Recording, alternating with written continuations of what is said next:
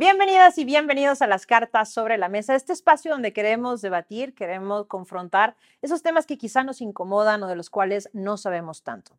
En este caso vamos a hablar sobre la muerte. Vamos a hablar con la tanatóloga Lilian Medina. Ella es experta en este tema y nos va a decir, nos va a explicar cómo poder sobrellevar de la manera más sana la pérdida de un ser amado.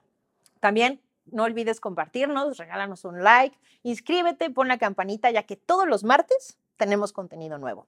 En esta ocasión queremos agradecer a uno de nuestros patrocinadores, que es la tienda Mexcal. Está ubicada en el Hotel Camino Real de Polanco, en Ciudad de México. Y bueno, es una tienda especializada en destilados de alta gama, sobre todo en el mezcal. Así que ya sabes, si quieres un buen mezcal, una gran experiencia en atención, en productos definidos para este tipo de destilados, este es el lugar correcto. Este episodio es patrocinado por Mezcal La Calaca y es una producción de Black Media Films.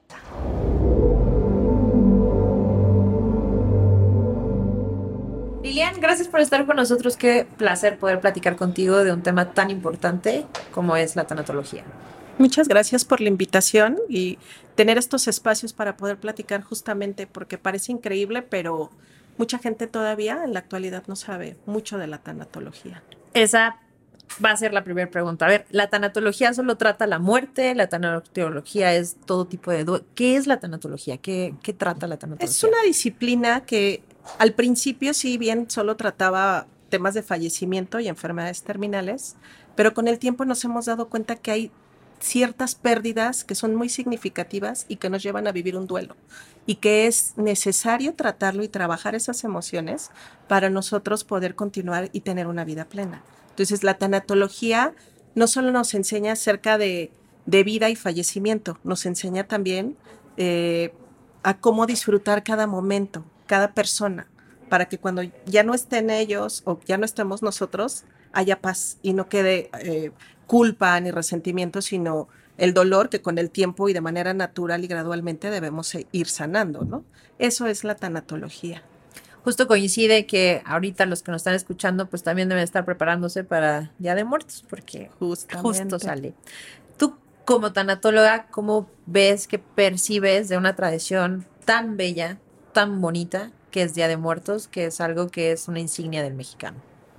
Como tanatóloga la veo desde dos vertientes. La primera, como bien lo dices, algo tan bonito, tan colorido, que aparte nos llena de alegría y de regocijo el poder recordar ese día a nuestro ser amado con eh, alegría, porque muchas veces lo hacemos con tristeza.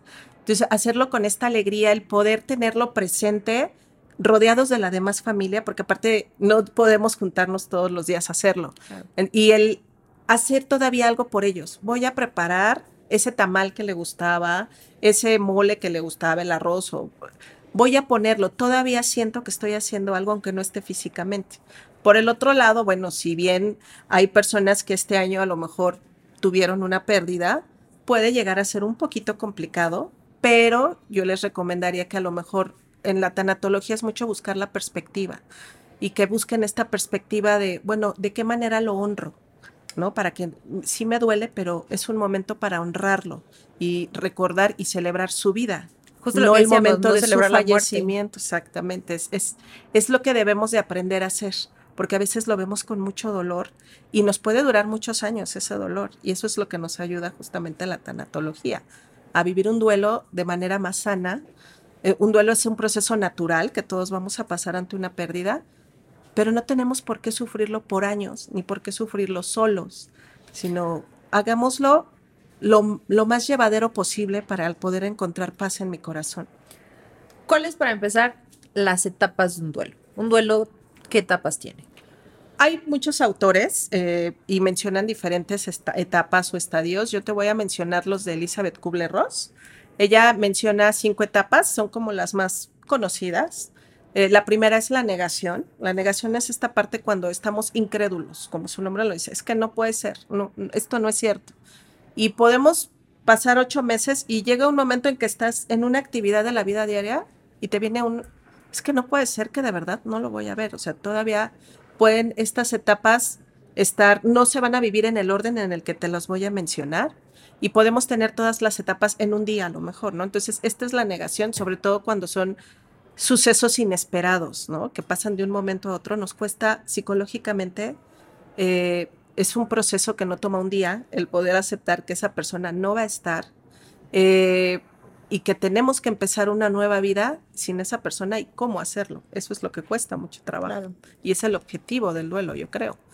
Eh, la segunda etapa es la ira, que bueno, obviamente muchos podemos estar enojados por cómo pasó, por qué se enfermó, por qué en este momento, por qué tan chiquito. O sea, realmente creo que nunca vamos a estar satisfechos en la manera en que se va uno de nuestros seres queridos. Y por eso viene esta etapa de, de enojo y puede llegar a ser ira y en ella podemos sentir envidia, envidia de los demás. Ahorita que están las redes sociales, las redes sociales muestran a la gente muy feliz en la mayoría de, las, de los casos, ¿no? Entonces, eh, envidia de por qué ellos están felices y yo no, por qué ellos tienen sus hijos y yo no. Mucha gente puede llegar a decir, eh, ¿por qué una persona que está en la cárcel, que fue mala, que hizo daño, sigue viva y, mi familiar, que, era bueno, no? Entonces, en lo que este proceso psicológico de aceptar que esto es parte de la vida y que todos seamos buenos o malos, vamos a fallecer, y se nos va pasando esta etapa, ¿no? Eh, luego viene la negociación. La negociación es, Dios mío, eh, sobre todo los creyentes, ¿no? O un ser supremo. Si tú salvas a mi ser querido, por ejemplo, en proceso de enfermedad, yo dejo de fumar. O me voy caminando a la villa, ¿no? Cosas así que prometemos. O ya cuando fallece, ayúdame a salir de este dolor tan grande y te prometo, ya no tomo esa negociación que hacemos para encontrar esa calma en, nuestro interior, ajá, o que se nos haga el milagro, ¿no? Y luego viene la depresión, que yo creo que esta etapa, eh, no es, aclaremos que no es una depresión eh, de esas que necesitan a lo mejor este, medicamentos, es una depresión que viene derivada del fallecimiento o de la pérdida, ¿no? Entonces, es una etapa que yo creo que va a estar constante durante todo el duelo y es una tristeza muy profunda y gradualmente debe de ir disminuyendo. Si no disminuye y se va intensificando, entonces puede ser que se vaya volviendo un duelo patológico. Es como un foquito rojo. Ahorita, justo lo que acabas de decir son dos preguntas. Uno, ¿el duelo tiene un tiempo? O sea, hay como un duelo debe durar después de la pérdida del ser querido, cinco meses por decir algo, o no hay un tiempo. Y la otra, ¿cómo ya realmente se puede diagnosticar un duelo patológico? Eh, bueno, primero, eh, tu primer pregunta para el, duelo. ¿El duelo de qué deba depender? De cada persona. Entonces, por eso no hay una, un, tiempo, fijo. porque todos somos completamente diferentes. Va a depender del rol que desempeñemos, del vínculo, de cómo sucedió, eh, de, nuestro contexto, porque eso también influye, de la red de apoyo que tengamos. Entonces, y de las herramientas internas también que tenemos cada uno de nosotros, de nuestra historia de vida y nuestra historia de duelos también. Si ya tengo herramientas por ahí medio desarrolladas para afrontar una situación así, o estoy totalmente a ciegas y no sé ni a qué me voy a enfrentar. Entonces, por eso no hay un tiempo determinado. El DCM5 sí menciona un tiempo, creo que son seis meses. Eh, al principio decía que eran dos y lo ha ido modificando y que después de ese tiempo, si no sanamos, debemos ya de buscar psiquiatro medicamento. Pero la realidad, ya que uno trabaja con personas en duelo, se da uno cuenta que no, que puede durar año y medio, pero que vas viendo avances graduales en la persona y dices, bueno, entonces lo está viviendo normal, ves, se ven las etapas, se ve que se enoja, se ve que está muy triste o se ve que está como momentos en que dice, bueno, pues sí, es parte de la vida y me quedo tranquilo y otra vez se vuelve a enojar y así, y puede pasar todo en un mismo día o en una semana, ¿no? Entonces, eh, eso nos lleva a la otra pregunta. ¿Cuál era la, la ya para diagnosticar un el, duelo, patológico. Entonces, una persona que no está sanando, que se aísla muchísimo, o sea, todos por naturaleza nos aislamos, porque no nos gusta estar enfrentando el que nos digan, ay, ¿cómo estás? Este, ¿cómo te va? Échale ganas. te échale ganas. Esas frases que en lugar de ayudar, la verdad es que la mayoría comenta que no le han ayudado. Este, nos aislamos por eso, porque no queremos estar, oye, ¿y cómo pasó? Es que no sabía. Y estar repitiendo lo mismo, nos duele, nos lastima, no queremos. Es volver a vivir eso, ¿no? O sea, es como, no, pues y entonces estamos en el hospital y bla, y es volver a remontarte al tiempo en el hospital, la funeraria, el proceso, el... Todo, revivirlo. y, te está costando tanto como ir calmando eso, ir alejando esos pensamientos tristes para que sales y la gente te dice. Entonces es difícil y es difícil estar viendo a los demás bien. A veces sentimos también cierto nivel de culpa de por qué estoy disfrutando esto y las demás personas eh, y mi familiar no está. O sea, ¿está bien eso? Entramos en ese conflicto. Claro.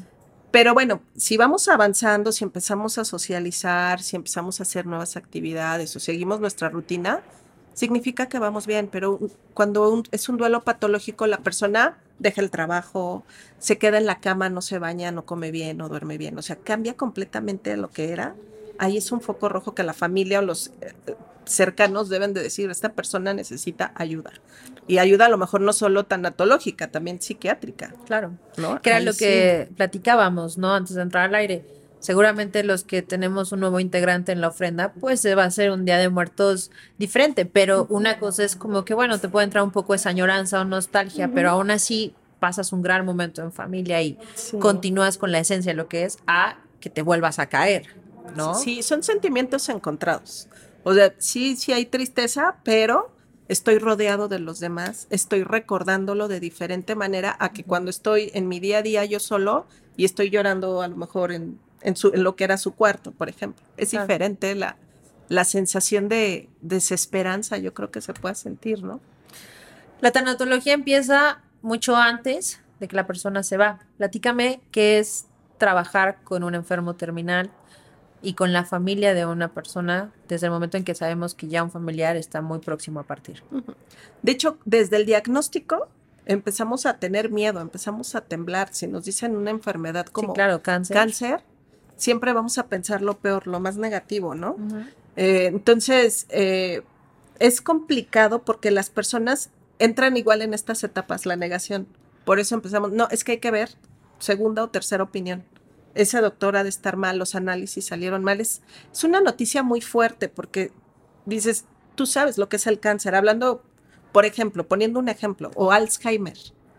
O sea, sabemos lo que significa. Entonces dices, ¿cómo yo o mi familiar va a terminar de esta manera? Con ese sufrimiento físico o que ya no me reconozca.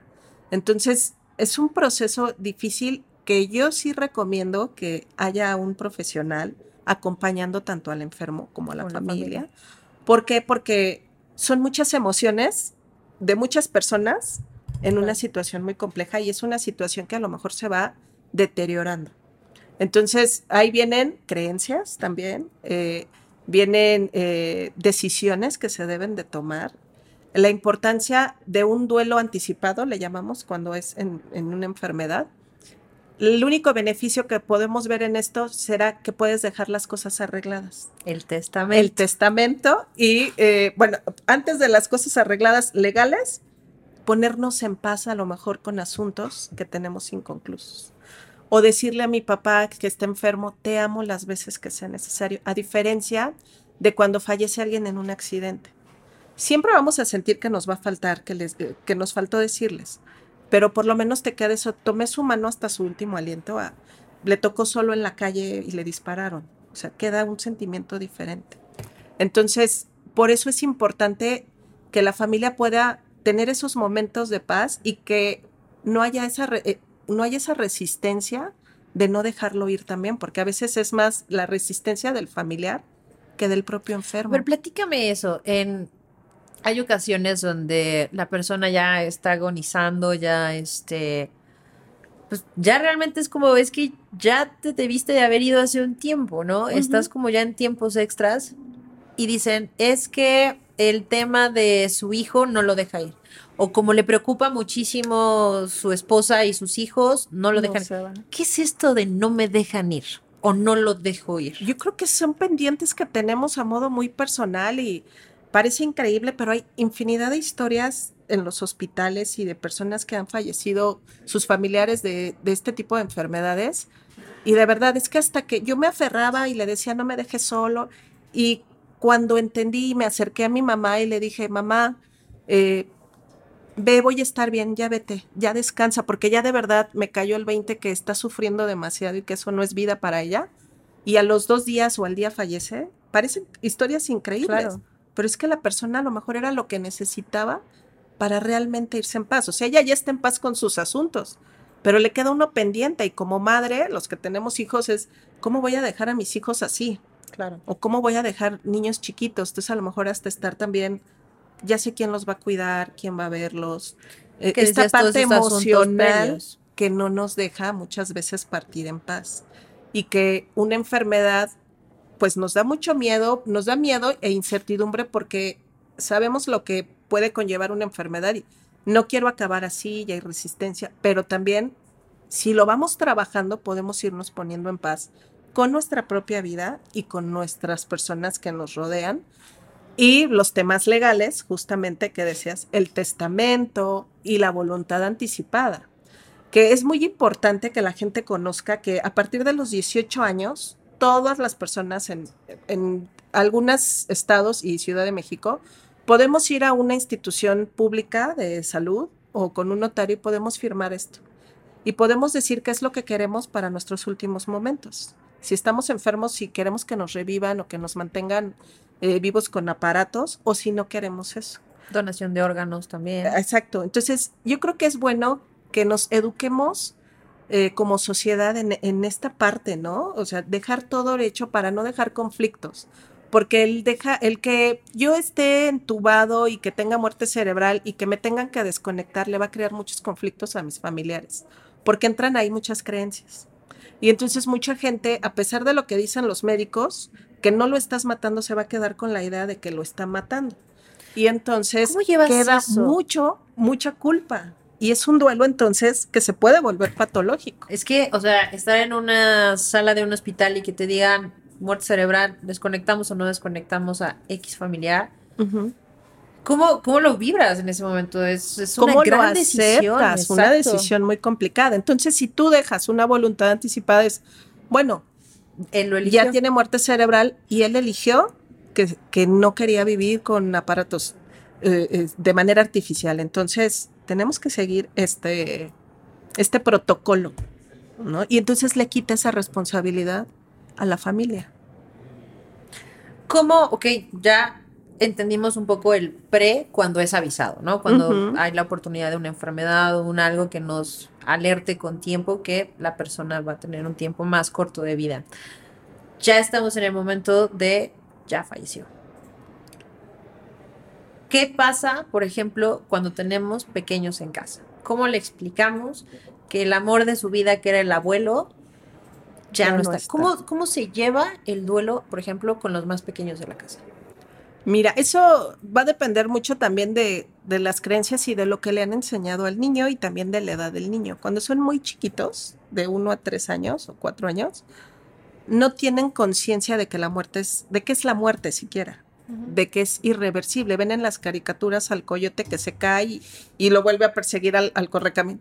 O sea, ellos piensan que puede ser así. Entonces, si le dicen es que el abuelito ya falleció, si utilizan la palabra, porque hay familia que sí puede ser muy abierta, hay familia que tiene mucho miedo de decirles las cosas. Si es por enfermedad, los niños son muy inteligentes y los niños se dan cuenta que algo está pasando, Claro. que, que va al hospital, que regresa, que va.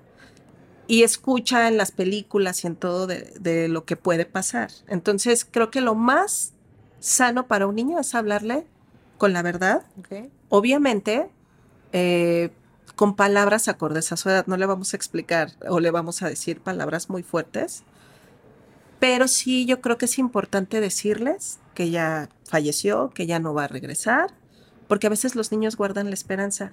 Les decimos, es que se fue de viaje. Claro. Y eso es hacerles un gran daño, porque en algún momento se van a enterar que esa persona ya no va a regresar y, ¿sabes? Va a estar enojada contigo si tú se lo dijiste. Por supuesto. Entonces hay que decirles, porque es parte de la vida. Y que también, como decías, ¿no? Si tenemos alguna creencia religiosa o lo que sea, bueno, la Ya típica está en el cielo, la estrella, Exacto. este, el abuelo está ahí arriba, Te, te va a cuidar desde donde está. angelito de la guarda. Exacto. Por eso depende lo que le vamos a decir de las costumbres. La mayoría aquí en México, pues podemos usar ese tipo de, de situaciones, pero sí hacerle saber que no va a regresar. Por ejemplo, decirle, es que Dios se lo llevó. Lo confunde, porque Claro. entonces, y Dios me va a llevar a mí y entra miedo. Y este, y Dios es malo porque se lo llevó y me lo quitó. Entonces, sí hay ciertas frasecitas que debemos tener un poquito de, de cuidado, pero o- o es- está en el cielo, sí, pero en la parte religiosa, o sea, porque si no decir, ¿y yo cómo voy al cielo? Y si me subo un avión, ¿lo voy a ver? Exacto. O sea, hay que ser más concretos también, dependiendo de la edad. Digo, ya si son más grandes de 9, 10 años, ahora los niños son muy despiertos, ya les podemos explicar. Y no les vamos a mentir porque aparte también ellos se dan cuenta de que la persona no está, de que a lo mejor pasó algo, escuchan, los niños son muy curiosos y andan buscando la verdad. Y si no les decimos, les hacemos sentir que no son parte de y culpa, porque a lo mejor dicen, son tontos, ¿no? Así como, de ¿por qué no me ¿por qué toman no en me- cuenta? Exacto. Exacto. Entonces, sí hay que decirles. Y bueno, otro tema ahí hablando de los niños siempre que también me preguntan es, ¿y los llevamos al funeral? ¿Los llevamos? Y eso también, bueno, si es un niño más grande, yo creo que sí es bueno ¿De qué edad puedes decir que ya se puede Yo llevar? creo que de unos 7, 6 en adelante, a lo mejor si es chiquito de 6, 7 años, un ratito. ¿Por qué? Porque los rituales nos ayudan psicológicamente a aceptar. Parte de los rituales ahorita que viene Día de Muertos, esos son rituales, rituales funerarios al final, ¿no? Entonces, hay que hacer partícipes a los niños. ¿Qué onda con la caja abierta? Ahí Un sí niño- es algo muy, muy chiquito, ¿no? No. yo creo que no, no tiene... O sea, que vea la persona. Ajá, no ya es- más grande, yo creo que hasta el mismo niño tiene la curiosidad. Y si los papás, es que ahí sí ya depende mucho de los papás, ¿no? No es malo, o sea, si, si dicen, es que sí es malo, no, no es malo porque obviamente no lo ven con sangre, lo ven como dormido, lo ven arreglado, ¿no? No va a ser algo traumático, pero va a depender mucho de que los papás digan, bueno, yo prefiero que lo vea más grande. Y también es respetable. Claro. Más bien aquí la pregunta es, ¿es malo? No, no es malo. Ya de unos ocho años en adelante, que esté un ratito en, en el funeral, a lo mejor tenerlos también toda la noche, todas las horas que son, es muy pesado, pero sí a lo mejor, eh, si son muy religiosos, pues un rezo, este, o alguna tipo de ceremonia que hagan dependiendo la creencia de cada quien. Para Yo creo que hacerlo partícipe es bueno porque le ayuda en su proceso de aceptación de que esa persona no está. ¿Qué contestar a la pregunta típica de un niño de, pero entonces tú nunca te vas a ir? Yo creo que es decirles sí, pero espero que sea en mucho tiempo. No Mientras no te preocupes, yo estoy aquí y tú no te preocupes porque está tu papá, o sea, por ejemplo, si se fue el abuelito, ¿no? Está tu papá, estoy yo, está, está tu tía. Lo más importante en el duelo cuando es con niños es hacerlos sentir seguros, porque justamente tienen muchos miedos, tanto de morirse ellos, porque se enfrentan por primera vez a que son mortales, y a el, el hecho de que se muera alguien más.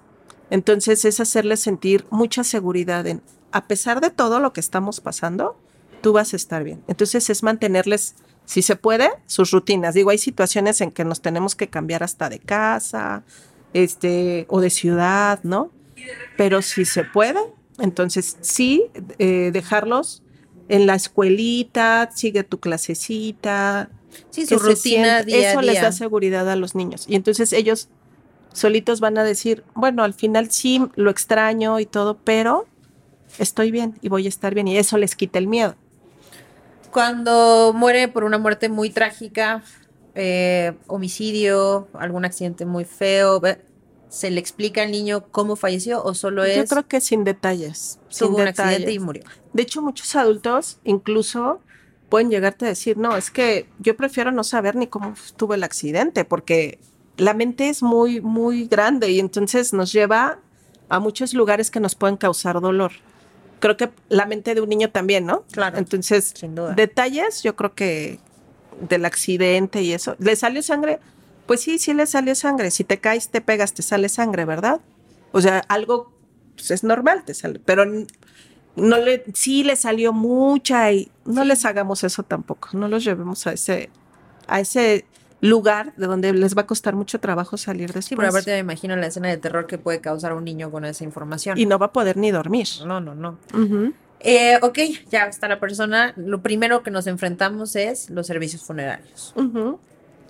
¿Se tiene o no se tiene que llorar? Porque parecería que si alguien está, no, o sea, no está llorando, es como de, ¿qué le pasa, no? Eh, el tema del reconocimiento del cuerpo, son tres veces que la funeraria te pide que hagas el reconocimiento de cuerpo. Eh, ¿Cómo es la mejor manera de vivir esos días? Que aparte ni siquiera puedes estar como tal en duelo porque estás recibiendo gente, estás haciendo papeleos, o sea, hay veces donde ni siquiera te cae el 20 en ese momento que ya no está esa persona. Sí, no, estás como en automático. Exacto. Yo creo que lo recomendable sería, en, en un mundo ideal, es que lo, lo haga quien sea como la persona más objetiva de la familia, no la más emocional. ¿ok? Porque si hay personas que dicen, es que yo agradezco que no me hayan dejado hacer nada, porque de verdad no hubiera podido y, y que no me hayan enterado de nada, que me hayan protegido Apartado. completamente, porque soy muy sensible y de verdad, si así estoy muy mal, estaría muriéndome, tal cual, ¿no? Entonces, eh, yo recomendaría que sea la persona más objetiva, eh, la pe- el- quien vaya y reconozca el cuerpo, digo, a veces, pues no queda de otra, pero sí me han llegado comentarios que es lo peor, ver a mi familiar ahí, por ejemplo, un hijo. Ha sido lo peor, no, no me hubiera gustado tener que hacer eso, Claro. pero no me quedo de otra. Si hay alguien más que lo pueda hacer, Que lo haga. que lo haga. Les lo recomienda. Que no se nos queden esas imágenes porque pueden pasar meses y sigue la imagen. Y es Terminas- difícil. Terminas y viene la parte de los restos. A ver, hay gente que le gusta tener los restos en casa, hay gente que inclusive si tiene propiedades muy grandes pide que los entierren dentro de sus propiedades, que si el panteón o el panteón, ¿qué onda con tener los restos todavía muy cerca de nosotros? ¿Es sano o no? Bueno, primero me faltó contestarte la, la anterior de llorar o no llorar. Ah, sí, claro, perdón. Y eso yo creo que es muy importante porque debemos hacer lo que nos nazca hacer en ese momento. Si tú quieres llorar, llora. O sea, ¿por qué te vas a limitar? Perdiste a lo mejor lo más amado de tu vida. Claro. pero también el respetar que hay personas que no les gusta llorar en frente de los demás o que está en shock y que no puede llorar y que va a llorar a lo mejor hasta dentro de un mes.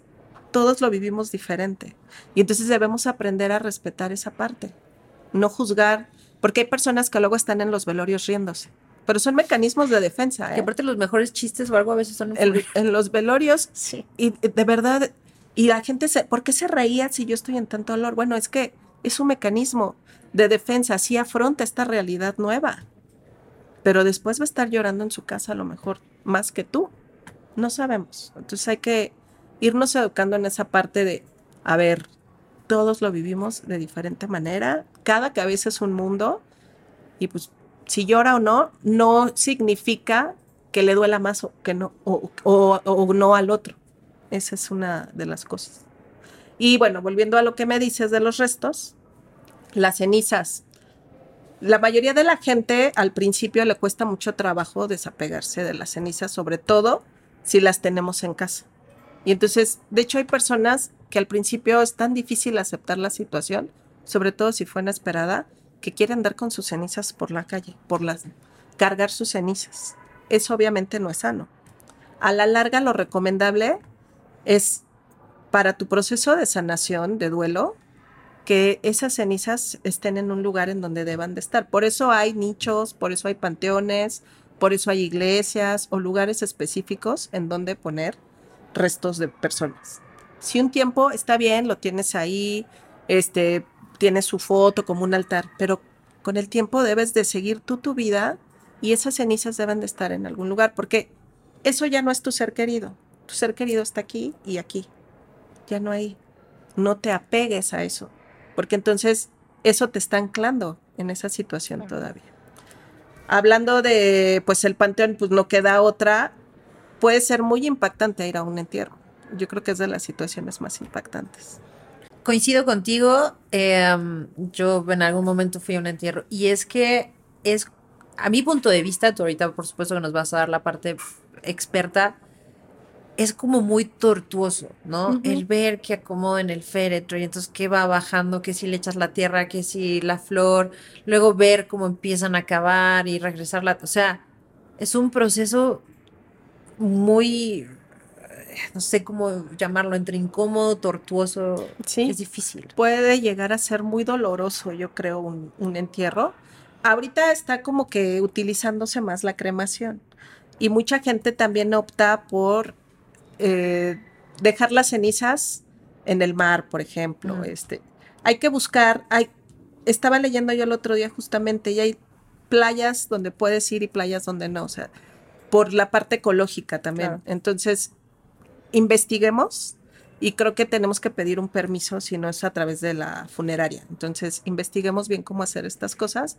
Y bueno, ya también puedes transformar las cenizas en, en un diamante, en una piedra. Inclusive en árboles. En árboles, ¿no? sí. De hecho, en lugar de panteones ahora son, son bosques. Exacto. Y se me hace una idea muy bonita, ¿no? En lugar de tenerlo ahí, te esté también recordando eh, esa parte de ya no está, ya no está. Sí, ya no está, pero lo voy a recordar como era en vida. Claro. Ya no esas cenizas, porque esas me duelen. ¿Qué pasa cuando ya acabó todo el proceso, enterramos o de cenizas, lo que haya sido, ese hueco en el corazón? Es el primer encontronazo que tenemos cuando perdemos un ser amado, ese vacío, ese volver a entrar a su recámara o empezar ya a tomar la... Uh -huh. Hay personas que son muy tajantes y desde el momento uno es como, bueno, ok, a sacar cosas, están los que un rato dejan todo como la dejó la persona, uh -huh. pero ese vacío, ¿cómo vas manejando ese hueco en el corazón? De hecho, es, es, peor, yo creo, la primera vez que llegas a esa casa y no está esa persona, que de verdad dices, uh -huh. es real. Porque en, en, los servicios, pues estás con la gente, te abrazan, te apapachan, pero cuando realmente empiezas a enfrentarte sí, te topas con la realidad. Duele. Y fíjate que, al contrario de lo que pensarían muchas personas, te dicen es que con el tiempo vas sanando, pero los primeros meses, al principio te vas sintiendo peor porque vas realmente sintiendo la ausencia de todo le contaba, le mandaba mensaje, le mandaba la foto y ahora no tengo a quién. Entonces, todos los días son muy difíciles. ¿Qué hacer? Bueno, pues si, si te nace llorar, llora todo lo que necesites porque erróneamente nos han enseñado desde chiquitos el, ay, no llores, aunque te caigas, no, no llores, sé valiente, claro. sé fuerte y no tiene que ver el no llorar con ser fuerte. El llorar es una es, es, algo que te pide el mismo cuerpo por el dolor tan intenso. O sea, si no enloqueces, es demasiado grande. Claro. Entonces necesitas llorar, necesitas gritar, necesitas escribir. Yo recomiendo mucho escribir, es muy terapéutico porque realmente plasmas lo que sientes. Porque a veces vas con alguien y es que siento esto, estoy enojado con Dios, estoy muy, muy molesto porque, ¿por qué le pasó? Pero qué malo eres, ¿por qué te enojas con Dios? O sea, y en lugar de que te comprendan, te juzgan. Y lo único que necesitas en el duelo es comprensión.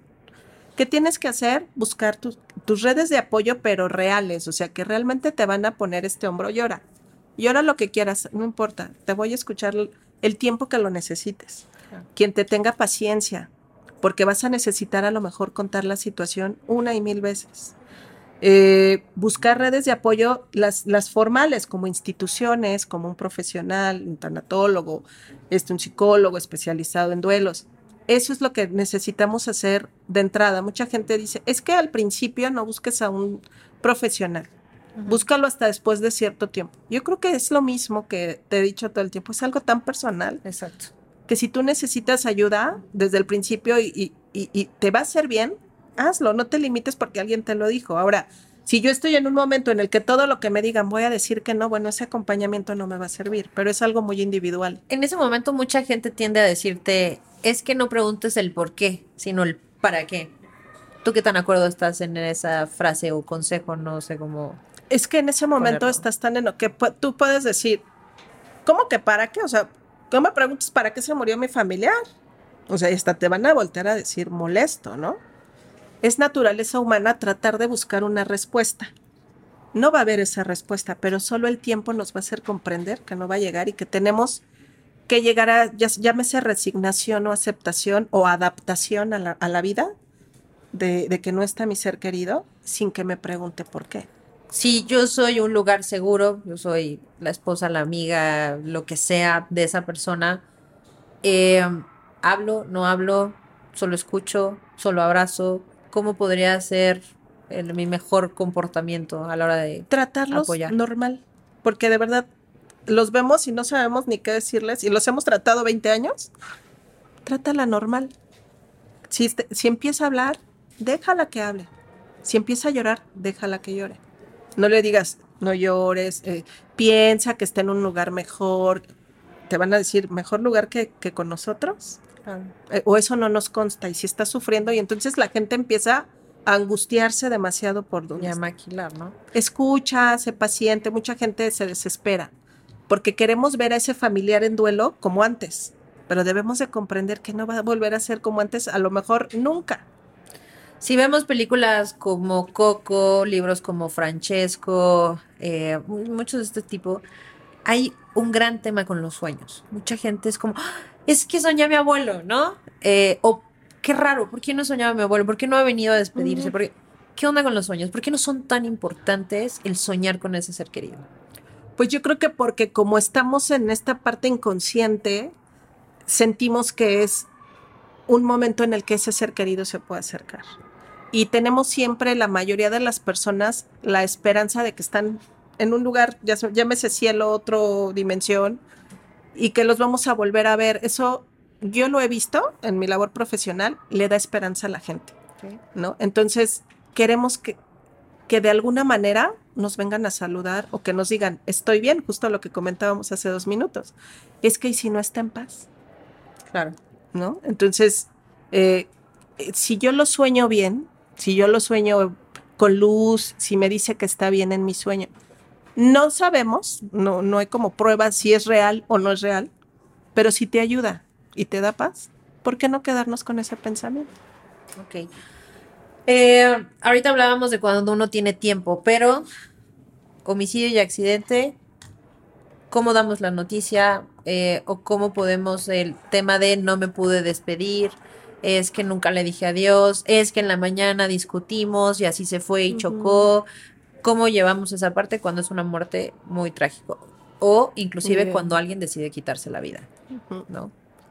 Eh, debemos, hay muchas estrategias terapéuticas para que puedan, eh, en la tanatología se utiliza mucho la imaginación, ¿por qué? Porque obviamente pues ya no podemos hablar con esa persona. Entonces, imaginar que la tenemos enfrente, hacer una carta para poder expresar y liberarnos de todos esos sentimientos que tenemos.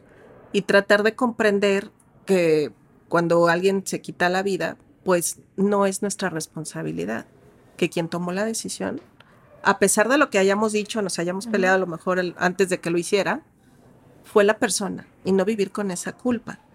Que si bien eh, son duelos como por separado por la intensidad de los cuestionamientos y de las emociones, porque queda mucho enojo a lo mejor con, con esa persona, es trabajarlo, Muchísimo. trabajar, a ver qué sientes, o sea, las veces que sea necesario hasta que pueda estar en paz.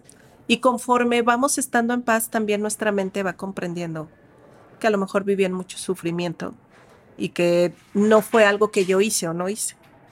¿no? Eh, obviamente eso también es esa forma de cerrar esos ciclos de culpabilidad, de enojo, eh, o sea, a veces porque la persona se provocó la muerte en el sentido de, es que él tenía efisema y se seguía echando su cigarro. Pues sí, Mm, Sí, ese es un tema pero también. pues también si no se hubiera fumado esos últimos 100 cigarros, no cambiaba nada porque se había fumado no sé cuántos y el daño estaba hecho, ¿me explico? O sea, todo eso hay que irlo eh, quitando. Ahora, eh, hay una parte muy importante ahora en las casas que tienen cuatro patas. Uy, Y desafortunadamente también son vidas mucho más cortas, ¿no? Ujú. Este, normalmente estamos acostumbrados a una vida de un ser amado de un promedio de sesenta y tantos, setenta años, pero estos pequeñines, pues a los 20 cuando muchos y tenemos mucha suerte. Ujú. Pero es igual de importante la pérdida de una de un animal de compañía como de un familiar. Sí, ¿Qué la- onda con los duelos de, Sobre de- todo de nuestros animalitos? porque se han convertido, como bien lo dices, en la compañía de muchas personas.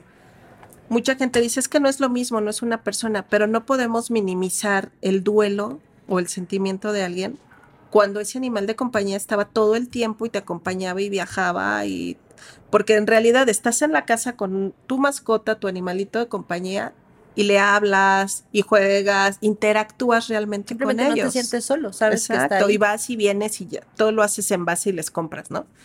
De repente no está por cierta situación, claro que te va a dejar un vacío y claro que lo debes trabajar y la primera persona que no lo debe minimizar es uno mismo. La y ahí hacerle igual un ritual si es necesario para que uno encuentre paz y se despida uno como debe de ser de esa maravillosa compañía, hay que hacerlo. cómo vivir el momento donde pues ya está viejito o está muy enfermo, que eso, digo, poniendo cada cosa en su lugar, pero también hay momentos que ya la hablamos, como el desconectar a un Ujú. familiar o algo. En el caso de un animal, uno puede tomar la decisión muy sencilla de decir, ¿sabes qué? hay que dormirlo. duérmelo. Pero tomar esa decisión, Cuesta mucho trabajo y obviamente va a ser doloroso, pero quedarnos con la consigna que es lo mejor para él. Que el que esté respirando pero con dolor no es calidad de vida. claro. Entonces, si nosotros amamos a esa mascotita, hablando por ejemplo de un perrito, que siempre corría por todos lados y era bien inquieto y bien desastroso, y tenerlo ahí sin poderse mover, con mucho dolor sobre todo, o que ya no puede ver y choca. Entonces, hacer conciencia nosotros, porque aquí los humanos, los conscientes somos nosotros. Claro. ¿Lo quiero o no lo quiero tener sufriendo?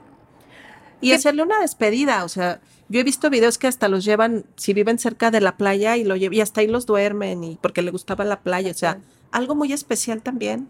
Sí, se no, vale. no, no dejarlo así como, ah, pues ahí, porque es un animalito, no. y lo que decías también de, por ejemplo, de un familiar, de estuve con él, le tomé su mano, eso es- también, ¿no? O sea, Sí, tómale la cabecita, rituales. quédate con él. Que, que pueda decidir la persona, quiero estar en el hospital o quiero estar en mi cama rodeado de mi familia, no morir solo. Claro, en casa. Exacto.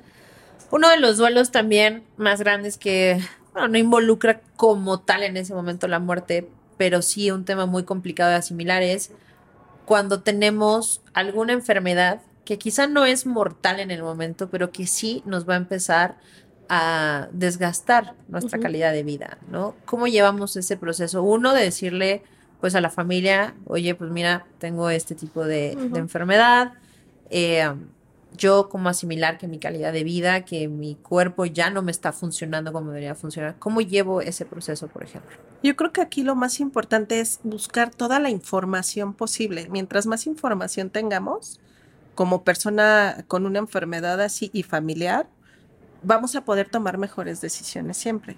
Y no estarnos dejando llevar por los mitos que luego hay, eh, que rodean muchas enfermedades.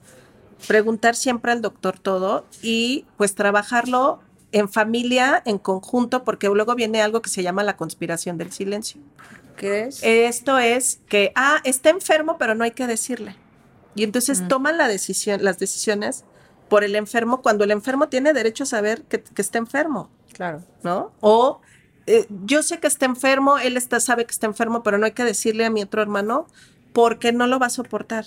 O el mismo enfermo no se lo dice no a nadie. le dice a se nadie. lo guarda. Entonces, es- es- son temas bien complejos, ¿eh?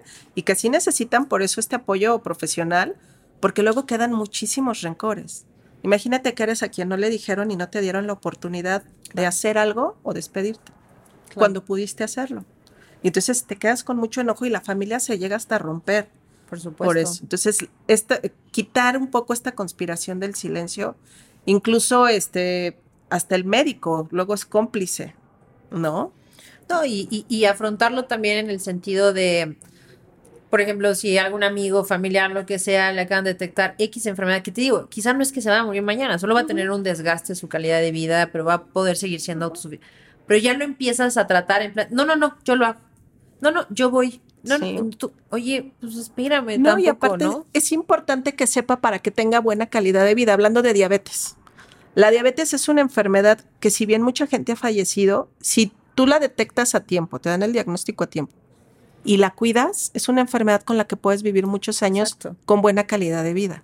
Por eso te decía de la información, de qué manera me alimento, de qué cosas que yo vea en mi cuerpo que deban ser eh, situaciones alarmantes que debo de, tomar en cuenta para tomar medicamento, ir con el doctor. Entonces, así voy a vivir más.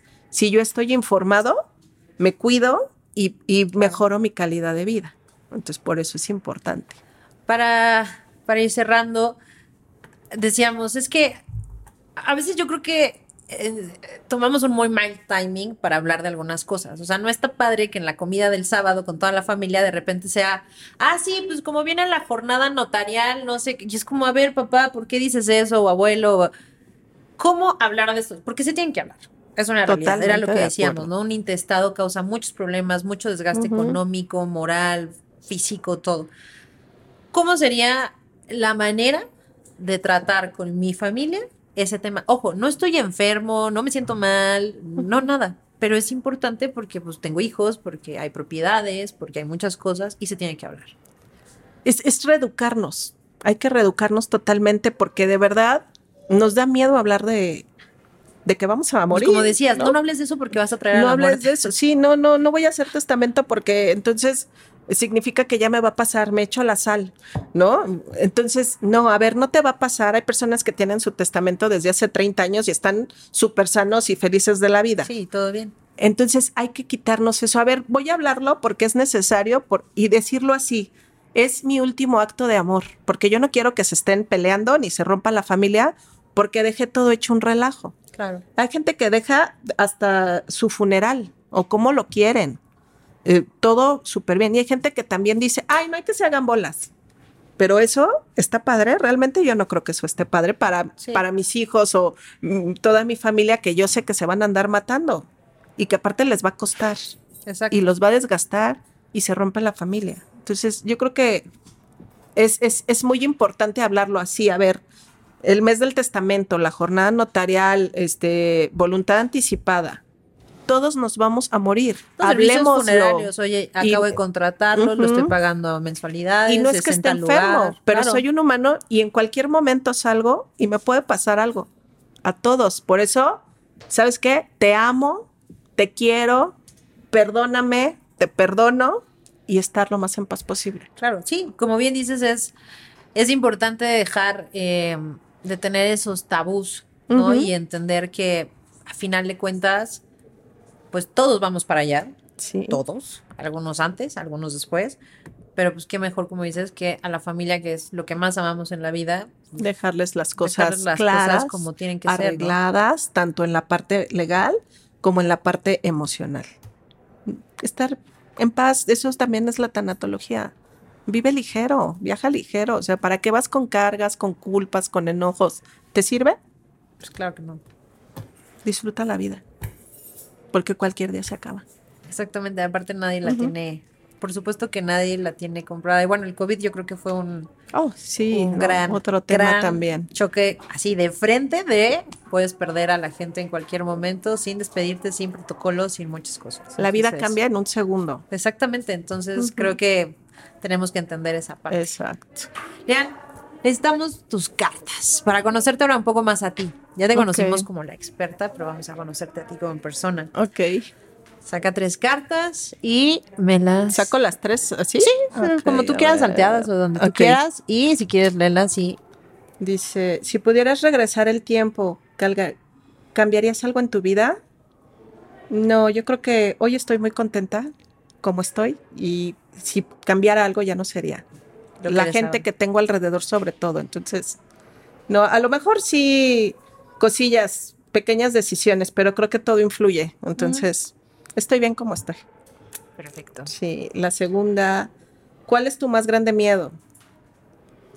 Eh, pues sí, perder a mis seres queridos, estar sin ellos, pero se trabaja todos los días. Claro. De eso es lo que hemos estado hablando. Y lo creo que bien es- dijiste, es el día a día, decir cuánto el los día a día, disfrutar cada día, por eso, justamente, pero si el ya no tenerlos, no poderlos abrazar algún día, creo que a todos nos da, nos da miedito, pero se trabaja, es la tanatología. Exacto. justamente. Un maestro me, cuando estudié la maestría en tanatología, nos dijo, es que van a aprender que no solo es una materia, es un estilo de vida. Y sí es cierto, Claro. es una aparte, manera de como vivir. lo bien lo decías y que en, en otros episodios lo, lo platicaremos más a fondo contigo, eh, esa parte de todos los duelos que todos los días, bueno, muy constantemente tenemos duelos. Entonces, Totalmente, desde es que eso. pasas de, de la niñez a la juventud, cuando terminas una carrera y dejas a estas amistades, dejas un trabajo, una compañía, sea porque te de despiden, sea porque tú lo decides, vas dejando y son pequeños duelos que no nos damos cuenta y que luego estamos molestos o irritables. ¿Qué tengo? ¿Qué tengo? Ah, Pues es que no resolví alguna situación, no le di la importancia Claro. de decir, no, es que esto es valioso, me hace sentir triste, lo lloro y como dicen también, una lloradita y a seguir, ¿no? Exacto. Y persona que más admiro. Bueno, pues admiro a mucha gente, admiro a mi mamá. Mi mamá ya falleció, pero estuvo enferma muchos años. Y ella me dejó un, una- un gran ejemplo de, de fortaleza y de continuar en la vida. Entonces, yo creo que sería ella. Tu mamá. Sí, bueno. mi mamá.